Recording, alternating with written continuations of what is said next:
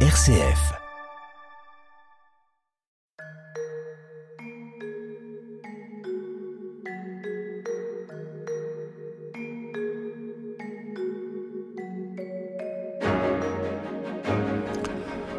Bonjour à tous, au micro Frédéric Mounier, bienvenue sur RCF pour cette nouvelle édition de notre émission Où va la vie? Chaque semaine, avec nos invités, nous conversons autour des nouvelles questions éthiques. Nous sommes en partenariat avec le Centre Sèvres, les facultés jésuites de Paris et son département d'éthique biomédicale. Aujourd'hui, avec nos invités, nous débattons autour de la fin de vie. Vous le savez, ce débat a été relancé par le Comité national d'éthique qui, je cite, ouvre la voie à une application éthique de l'aide à mourir. Huit de ses membres ont signé un avis divergent sur lequel nous reviendrons. Le président de la République, pour sa part, souhaite avancer sur cette question avec en ligne de mire une convention citoyenne, un grand débat en région et puis le vote éventuel d'une loi. Avec nous pour en débattre, Agatha Zielinski, bonjour. Bonjour. Merci d'être avec nous. Vous êtes philosophe, vous enseignez aux facultés jésuites de Paris, au Centre Sèvres. Vous êtes religieuse Xavier, vous avez consacré plusieurs ouvrages et articles à cette question de la fin de vie. Également avec nous en duplex depuis euh, Narbonne, le docteur Claire Fourcade, bonjour. Bonjour. Merci beaucoup d'être avec nous. Vous êtes médecin, spécialiste de soins palliatifs. Vous exercez à l'hôpital privé du Grand Narbonne et vous présidez la Société française d'accompagnement et de soins palliatifs. Votre dernier livre s'intitule Les patients au cœur, la vie dans un service de soins palliatifs. Ça a été publié en 2019 chez Bayard. Et puis également en studio avec nous, Erwan Lemoredec. Bonjour. Bonjour. Merci d'être avec nous. Vous êtes avocat, blogueur sous le nom de Cause, K-O-Z. Votre dernier livre s'intitule Fin de vie en République avant d'éteindre la lumière. C'est au cerf. Où va la vie? Frédéric Mounier. Alors la semaine dernière, nous avons rappelé euh, le cadre autorisé aujourd'hui par la loi Claes-Leonetti concernant la fin de vie. Nous avons débattu des directives anticipées. Nous avons vu à quel point il n'est pas facile aujourd'hui de créer une sorte de culture, euh, de culture palliative dans le milieu euh, médical. Je voudrais, pour commencer ce deuxième volet de notre conversation avec vous tous, revenir sur ce qui se passe autour euh, des frontières françaises aujourd'hui, notamment euh, ce qui se passe en Belgique. On sait que euh, le ministre Olivier Véran s'est récemment rendu en Belgique dans le cadre de la préparation de cette réflexion justement sur la fin de vie. Il a rencontré des médecins belges qui euthanasient les patients. Erwan Le Moredec, comment ça se passe en Belgique? En Belgique, on a une situation qui est euh, compliquée à définir parce qu'en réalité, vous avez euh, un certain nombre d'euthanasies qui ne sont pas véritablement contrôlées. Donc on ne sait pas comment elles se passent. Euh, Peut-être certaines se passent-elles bien, mais euh, d'autres euh, non. Euh, En- le- Mais en tout cas, la loi autorise. la loi autorise effectivement le- l'euthanasie. Avec De des limites ou pas du tout? Bah, très peu de limites, Très parce de que limites. en fait, on s'aperçoit qu'aujourd'hui, vous avez des euthanasies qui sont, alors statistiquement, hein, ça c'est les chiffres officiels, 70% des euthanasies portent sur des personnes de plus de 70 ans. D'accord. Euh, vous avez des euthanasies qui sont pratiquées, qui ne sont plus pratiquées avec un pronostic vital engagé. Euh, Donc c'est très différent de la situation française. voilà, c'est vous avez des euthanasies qui sont pratiquées pour euh, des MLA, donc euh, dégénérescence maculaire liée à l'âge, perte, de, Mhm. perte de la vue, Perte de la vue. euh, des patients dépressifs qui ont été euthanasiés pour dépression. Euh, voilà, donc c'est quand même C'est très ouvert. c'est officiellement cadré Oui. et dans la pratique et dans les chiffres officiels parce que ce que je vous dis c'est pas quelque chose que j'ai découvert moi-même, hein, Mhm. c'est en ligne. Vous allez sur le site de la Commission fédérale de contrôle d'évaluation de l'euthanasie et vous avez les statistiques sur les patients euthanasiés pour dépression. Vous êtes assez sévère dans votre livre sur cette commission de contrôle. Jusqu'à quel point y a-t-il contrôle Je- je- en Belgique Bah, je citerai tout simplement son président, Wim Distelmans, qui avait été euh, interrogé dans une émission en 2014. Euh, on lui dit, bon, mais on l'interroge sur les cas douteux. Et lui, il répond, euh, écoutez, les cas douteux, euh, on ne les déclare pas. Euh, donc, euh, forcément, nous, on ne contrôle que ce qu'on nous déclare. Donc, les cas douteux, on ne les contrôle pas. Mhm. Voilà, je trouve que c'était d'une sincérité involontaire, mais tout à fait, tout à fait parlante. Ça signifie qu'il ne contrôle que les cas qui vont bien. Ça permet de conclure que la, situation va bien, mais c'est pas Donc, un contrôle. Si mes chiffres sont bons, dans le contexte que vous décrivez, entre 2002 et 2020, on a comptabilisé 22 000 euthanasies. euh, Donc, euh, Mhm. en, en Belgique, il faut rappeler que depuis 2014, des mineurs sans limite d'âge peuvent être euthanasiés en Belgique également. Oui, oui. Euh, et euh, 20%, oui, c'est ça, de ces euthanasies se déroulent en dehors euh, des fins des fins de vie. Euh, quel regard vous portez, docteur Claire Fourcade, sur cette pratique belge? Alors, c'est toujours enfin, difficile de, de, de, de pas, enfin, ça, ça, correspond à une culture, je pense, qui est vraiment très différente de la nôtre. En Belgique, les soins palliatifs sont nés en même temps que l'euthanasie. Mmh. c'est la même loi qui a instauré à la fois les soins palliatifs et l'euthanasie, et ça a créé des des, des, des... tensions. Non, mais une organisation tout à fait particulière de la prise en charge euh, qui est absolument pas transposable chez nous. Je pense qu'il y a à la fois des différences culturelles et puis des différences de, de, de façon de mettre en œuvre les soins. Euh, je, je, je vois absolument pas ce qu'on appelle, à mon avis, à tort, le, le modèle comme mhm. quelque chose qui pourrait être transposé chez nous. Euh, on a développé chez nous une culture de l'accompagnement qui est extrêmement différente. Euh, je trouve qu'on écoute très peu en Belgique, semble, les soignants qui sont en difficulté. Mhm. Euh, au à écouter des médecins qui pratiquent des euthanasies, mais je ne crois pas qu'il ait passé de temps à écouter des médecins qui sont en difficulté avec ces pratiques-là. Il y en a, même si on leur donne la parole. Et je pense que chez nous, quand on interroge les, les, les acteurs de soins palliatifs, on se rend compte qu'ils ont une position tout à fait différente euh, face à un changement législatif de cette ampleur. Oui, parce qu'il faut préciser, docteur Claire Fourcade, que dans ce qu'on appelle le modèle belge, c'est bien le médecin qui donne la mort dans tous les pays où on a légalisé l'euthanasie, l'euthanasie c'est l'injection létale qui fait mourir un patient, c'est toujours fait par un soignant. C'est toujours un acte qui est demandé à un soignant. Et chez nous, en tout cas, on voit les soignants se rebeller complètement contre cette idée-là en disant que donner la mort ne peut pas être un soin. Ça, c'est un point de vue. C'est un point de vue majoritaire aujourd'hui chez les soignants français. Chez les soignants de soins palliatifs, c'est un, un, point de vue majoritaire de façon euh, très importante. Mhm. Il y a peu d'enquêtes qui ont été faites chez les soignants en général, mais ce qu'on voit, c'est qu'autour de cette question sont actuellement en train de se regrouper des soignants de, de beaucoup de, de, de, spécialités différentes qui sont confrontées au quotidien à cette question de la fin de vie et qui, de la même façon, réaffirment que donner la mort, ça ne fait pas partie des soins.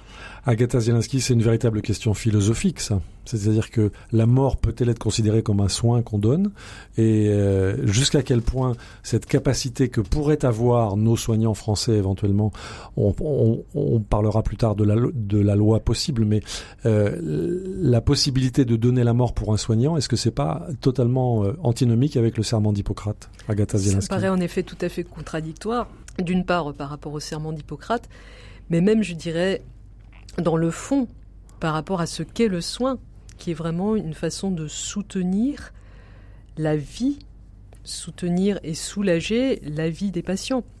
Et je dirais le soin dans sa dimension technique confiée à des professionnels, mais même dans un sens plus large, social. On est beaucoup aujourd'hui à développer ce qu'on appelle euh, en, anglais l'éthique du care ou la philosophie mhm. du care. Et cette pensée, c'est vraiment une pensée du soin au niveau global. C'est aussi comment la société prend en charge, prend en soin, accompagne les personnes les plus vulnérables et les plus précaires. Et dans cette dimension-là du soin, même social, donner la mort, ça paraît un peu contradictoire. Comment une société peut-elle décider de donner la mort, de provoquer la mort. Mais justement, je, me tourne vers l'avocat euh, Erwan Lemoredec. Peut-être pour autant imaginer que notre société soit tentée euh, de se séparer, peut-être par tout moyen, des personnes les plus vulnérables? Euh, c'est la réalité que, que l'on commence à affronter, c'est qu'il y avait 1000 centenaires en 1970 et il y en aura 200 000 en 2070. Nous serons tous centenaires. Voilà. Peut-être. Et les centenaires auront des enfants de 75 ans, donc euh, qui entreront dans le dans, dans, le grand âge. Et on voit on voit très bien euh, dans les réactions qu'il y a euh, à, ce, à la vie du CCNE et à ce débat des gens qui disent je ne même avant d'être malade parce que des malades qui disent je ne veux pas peser sur euh, sur mes enfants euh, je, cette période tout ça ça ne sert à rien euh, qui sont comme on est souvent éloignés de nos enfants c'est ce qu'on entend souvent dire. ben, j'avais interrogé en l'occurrence Claire Fourcade pour la préparation de mon livre en lui demandant si c'était quelque chose qu'elle entendait et elle avait souri en me disant c'est pas quelque chose que j'entends je l'entends tous les jours. C'est ça. Mhm. donc c'est une réalité aujourd'hui des, des des patients et puis demain, quand effectivement on va être tellement plus nombreux, euh, là, que effectivement payer un EHPAD ça coûte cher.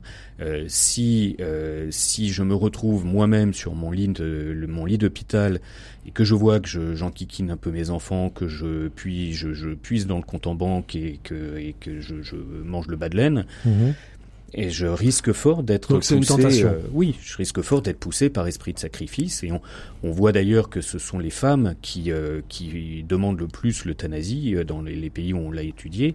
Et je pense, outre le fait qu'elles survivent à leur conjoint et qu'elles sont dans une situation d'isolement, je pense qu'elles ont plus facilement une, une, une tendance à se sacrifier pour les enfants en se disant bon voilà faut faut que j'arrête de peser. Alors, docteur Claire Fourcade, euh, j'en viens à ce, nouvel avis du Comité national d'éthique qui, je cite, ouvre la voie à une application éthique de l'aide à mourir dans le contexte que vient de décrire Erwan Le Moredec, que nous pouvons tous euh, comprendre et entendre. Euh, cet avis euh, du Comité d'éthique marque-t-il véritablement une rupture? Pour moi, il marque effectivement tout à fait une rupture et elle est la, question qu'il pose est, posée dès le titre autonomie, solidarité. On a jusqu'au jour d'aujourd'hui une loi qui est clairement, en tout cas dans son texte, même si elle n'a pas été appliquée comme elle le devrait, mais en tout cas dans son texte, est vraiment du côté de la solidarité. Cette loi, elle envoie un message qui dit à tous les citoyens, vous comptez pour nous, et quoi qu'il en coûte, on va tout mettre en œuvre pour vous soulager parce que vous le valez bien. Et, toute la loi déroule cette obligation qui nous est faite et qui permet aux patients et aux soignants de trouver du sens dans cet accompagnement. La question qui se pose, c'est est-ce que nous souhaitons collectivement, que du côté de l'autonomie, c'est-à-dire c'est plus la, la, société qui envoie un message collectif de compter pour nous, qui envoie un message qui devient très différent, qui est celui de vous décider, et nous, on suivra ce que vous décidez, mais d'une certaine façon, ça ne nous regarde pas. Et ce basculement, je suis pas sûre que tout le monde l'ait bien perçu et je pense que c'est vraiment le, temps de débat qui s'ouvre, l'occasion de réfléchir à ce que nous souhaitons collectivement dire aux personnes fragiles et vulnérables. Alors là, c'est véritablement un débat philosophique, Agatha Zielinski, c'est-à-dire euh, soit nous fonctionnons sur la base qui vient d'être évoquée, qui est celle de la solidarité, c'est-à-dire je ne suis pas tout seul, je viens de quelque part, je vais quelque part, je suis entouré d'une famille, je suis entouré euh, éventuellement d'amis, etc. Et c'est tous ensemble que nous pouvons porter cette dernière étape de la vie, ou bien l'autonomie devient absolue et c'est moi qui décide tout seul, nonobstant tous ceux qui m'entourent. Est-ce que c'est bien ça, ce débat philosophique? En tout cas, merci de donner une définition de la solidarité qui est très belle, ce que vous venez de faire. Merci parce que la vie ne le fait pas. La vie ne donne pas la vie. C'est-à-dire? euh... notre vie quotidienne, ça que vous voulez dire? Non, je veux dire que ah la vie du comité d'éthique. La vie oui, du pardon. comité consultatif national oui. d'éthique, qui repose effectivement sur une balance entre solidarité et autonomie, ne donne pas de définition de la solidarité, et il me semble que c'est assez dommageable. Euh, une autre remarque, c'est que jusqu'à présent, beaucoup de débats autour de la fin de vie tournaient autour de la notion de dignité. Et euh, dans un avis précédent, le, le, CCNE disait il y a trois piliers de la bioéthique à la française la solidarité, la dignité et la liberté ou, ou l'autonomie. Mmh. Et là, existe la dignité pour des raisons qui sont finalement euh, tout à fait entendables. C'est-à-dire que il y a deux définitions de la dignité qui sont apparemment clivées. Euh, soit la dignité, c'est, elle est inhérente à la nature humaine, on ne peut pas oui. l'enlever. Soit la dignité, elle est relative, chacun juge ce qui est sa dignité. Mais une fois que on a enlevé la notion de dignité, on est dans un espèce de face à face entre la notion de solidarité et la notion d'autonomie. La solidarité n'est pas définie, ce qui me semble fait perdre à la vie un peu de sa portée.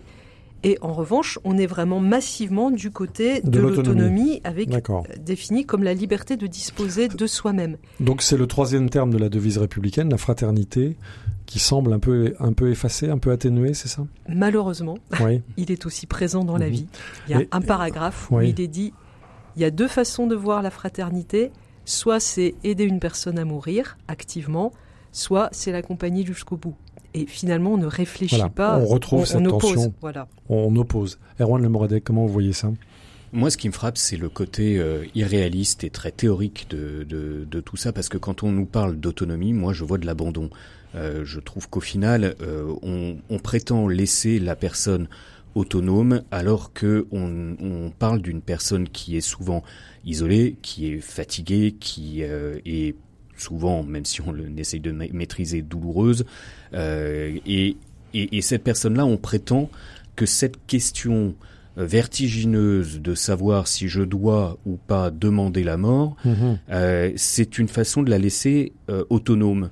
Euh, je pense euh, que c'est une c'est une question qu'on va devoir, si la loi est adoptée, qu'on va devoir tous se poser, et, notamment au moment où on est malade, et c'est nous placer devant une question qui est insoluble, qui est oppressante. en elle-même. Oui, et, et c'est une question. Enfin, c'est, je veux dire, la société nous abandonne à, notre problème. Et une fois que elle nous laisse tout seul, elle nous laisse tout seul. C'est pas de l'autonomie, c'est c'est l'isolement. C'est de l'isolement. Et il y a une différence. Euh, entre les deux. Euh, docteur Claire Fourcade, je voudrais vous rappeler euh, euh, ce que disait le directeur de la Croix dans un récent éditorial. Il soulignait cette, le danger qu'il pouvait y avoir à travers cette ouverture à l'aide active à mourir que propose le comité d'éthique, il disait attention, attention, il peut y avoir une injonction à renoncer à la vie par crainte de peser sur les proches et sur la collectivité. Ça vous paraît réel et sérieux, cette, ce danger? Ça me paraît tout à fait réel et je trouve que ça fait la suite avec ce qu'on disait précédemment, c'est-à-dire que c'est aussi une conception de l'autonomie euh, qui est d'abord une injonction dans notre société. Il faut être performant, il faut être fort. Il y a une injonction à être autonome. Est-ce que l'autonomie, c'est la capacité à tout faire seul? Euh, moi qui suis une blonde, euh, je, pour acheter une voiture, euh, j'ai besoin qu'on m'aide. Mhm. Pour décider de ma mort, je pense que j'aurais aussi besoin que qu'on m'accompagne. Et est-ce que l'autonomie, c'est la capacité à tout faire seul ou est-ce que c'est la capacité à reconnaître quand on a besoin de l'autre? Et il me semble que, si, on réfléchissait à l'autonomie comme cette capacité à, à évaluer à quel moment j'ai besoin des autres, ça nous permettrait là aussi de construire un accompagnement collectif qui serait beaucoup moins lourd et qui serait beaucoup moins euh, difficile à porter par ceux qui se sentent être une charge pour les autres.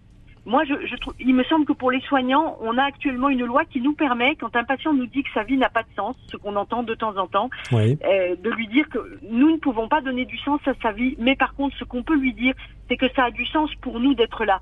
Et pas seulement parce que ça a du sens pour nous personnellement comme soignants, mais aussi parce que ça a du sens pour notre société tout entière. Et que la loi qui a été votée, elle vient dire ça, elle vient dire ça a du sens pour nous d'être auprès de vous. Et il me semble que c'est très important ce message qu'on envoie qui est on va vous accompagner à être autonome jusqu'au bout en écoutant ce que vous avez à nous dire, mais ça a du sens collectivement pour nous de vous accompagner dans ce temps-là. Et comment réagissent les patients lorsque vous leur dites ça, docteur Claire Fourcade? Euh, J'ai toujours l'impression que ça, que ça rallume une lumière. C'est-à-dire que, que voilà, peut-être pour moi c'est difficile de donner du sens à ce moment-là parce que ce que je vis est extrêmement difficile, mais savoir que ça a du sens pour un autre et que pour l'autre, être là est quelque chose qui, qui lui permet aussi de, témoigner de cette humanité partagée. Je pense que c'est extrêmement important pour les deux, à la fois pour le patient et pour le soignant.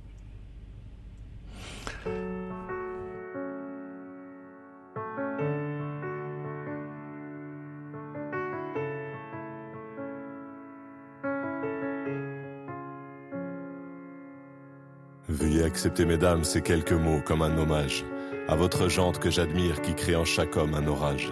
Au cinéma ou dans la vie, vous êtes les plus beaux personnages. Et sans le vouloir, vous tenez nos cœurs et nos pensées en otage.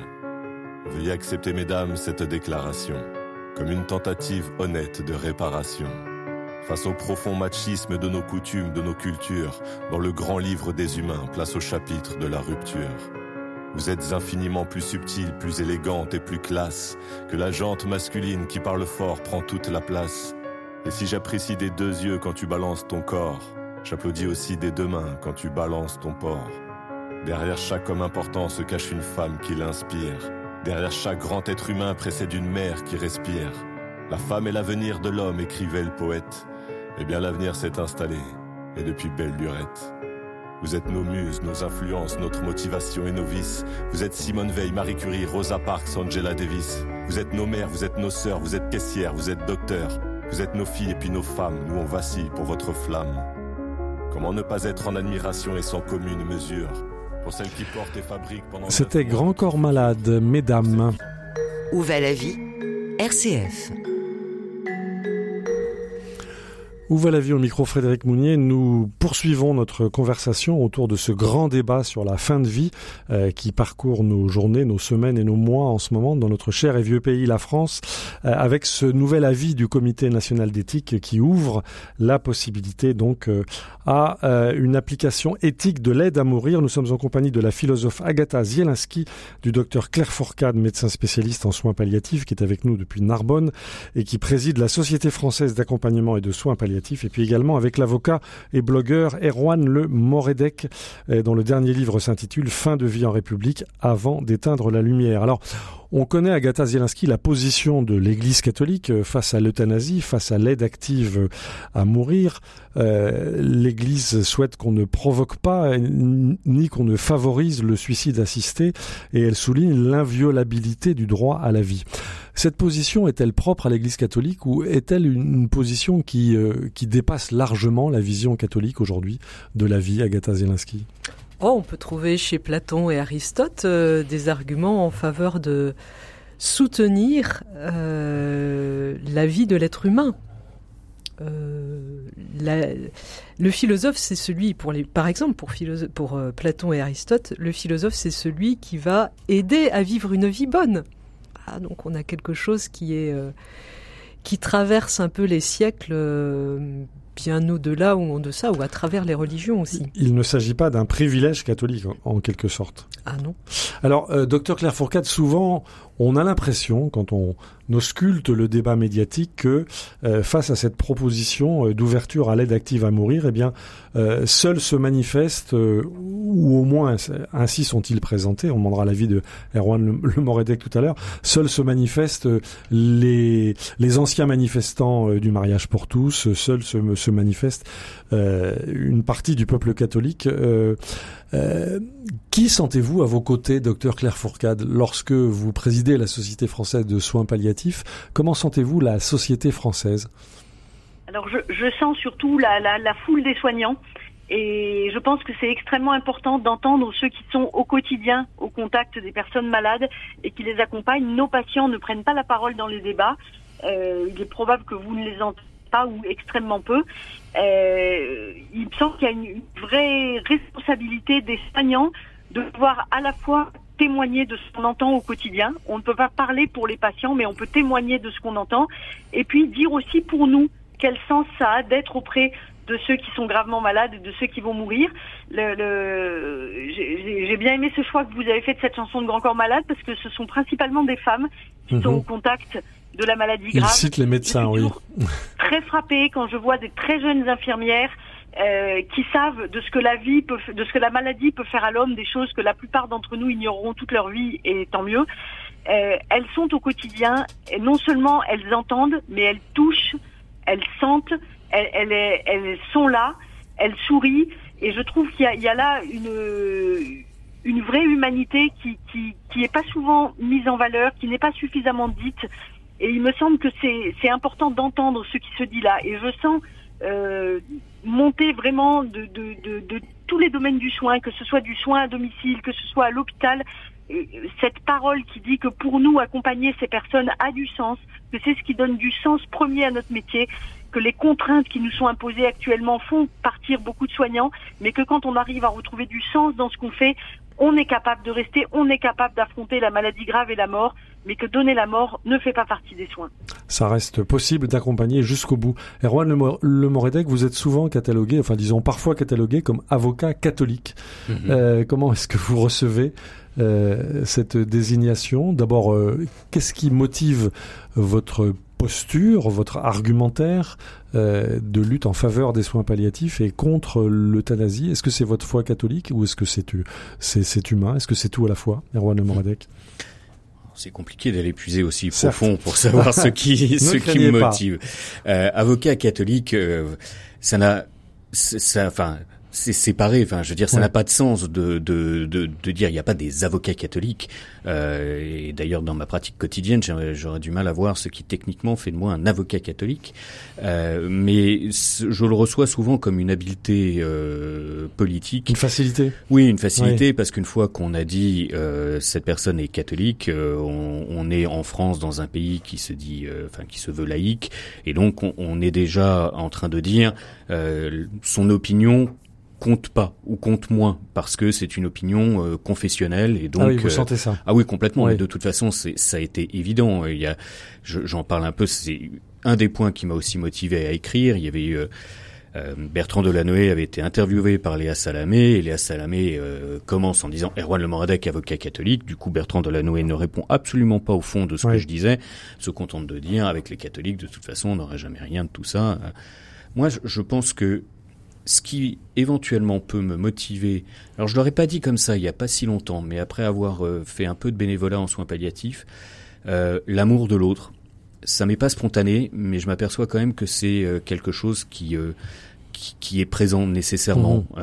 Et ça, si j'ose dire, ça transcende. J'espère, j'espère que ça n'est pas, ça heureusement que ça n'est pas propre aux catholiques. Et puis je pense qu'il y a aussi une, autre chose, c'est que on a peut-être un entraînement à avoir la dignité chez l'autre. C'est-à-dire que euh, on, se dit toujours, je, je vois le Christ à travers l'autre, à travers le pauvre, à travers le, le, le, SDF, le migrant, le prisonnier, le malade. Euh, et donc pour nous, la, la, la, question de la dignité, je pense, on est fondamentalement ancré dans une vision d'une dignité ontologique. Quoi. C'est, la dignité ne se discute pas, et je pense que ça nous aide effectivement dans, dans ce débat à, à, à refuser toute euh, toute idée qu'une qu'une vie, qu'une fin de vie ne, ne, ne, vaille plus la peine d'être vécue. Mmh. Agatha Zelensky, l'amour de l'autre, c'est bien plus que la foi catholique. C'est acceptable par tous. J'étais en train de penser à la parabole du bon samaritain mmh. dans l'évangile de Luc. Et il me semble que à la fois cette parabole, elle vient euh, former quelque chose euh, pour les lecteurs chrétiens, et à la fois, elle est tout à fait lisible par des gens qui ne sont absolument pas croyants. D'ailleurs, le Samaritain lui-même, c'est le mauvais croyant, oui, puisqu'on a le prêtre et le lévite qui passent leur chemin. Et lui, et ce personnage, je trouve, vient justement interroger quelles sont les motivations de fond, quelles sont les ressources que nous avons profondément pour nous arrêter, pour nous pencher vers et pour accompagner une personne très malade, une personne dont l'état ou le mhm. physique peuvent nous rebuter. Même. et c'est ça la vraie question. Et c'est ça la vraie question. Et je pense que même la vraie question, c'est comment est-ce que notre société nous permet ou pas de cultiver en nous cette capacité d'aller puiser des ressources pour mmh. aller auprès des personnes les plus précaires, plutôt que de nous en protéger. Un grand merci à nos trois, à nos trois invités. Nous étions dans ce, ce, débat, cet échange autour de la question de la fin de vie. Nous sommes en, nous étions en compagnie de Agatha Zielinski, philosophe, enseignante aux facultés jésuites de Paris au Centre Sèvres et religieuse Xavier, en compagnie du docteur Claire Fourcade, médecin spécialiste de soins palliatifs et présidente de la Société française d'accompagnement et de soins palliatifs, et puis de l'avocat Erwan Le Moredec, euh, autour de son dernier livre Fin de vie en République, avant d'éteindre la lumière au CERF. Alors évidemment, nous nous retrouverons la semaine prochaine pour poursuivre cette conversation sur les débats en cours concernant la fin de vie. Nous parlerons peut-être probablement des modalités de ce débat public. Au fil des semaines, je rappelle que nous sommes en partenariat avec le Centre Sèvres, les facultés jésuites de Paris et son département d'éthique biomédicale. Euh, N'hésitez pas à vous rendre sur le site de ce département d'éthique biomédicale sur centresèvres.com.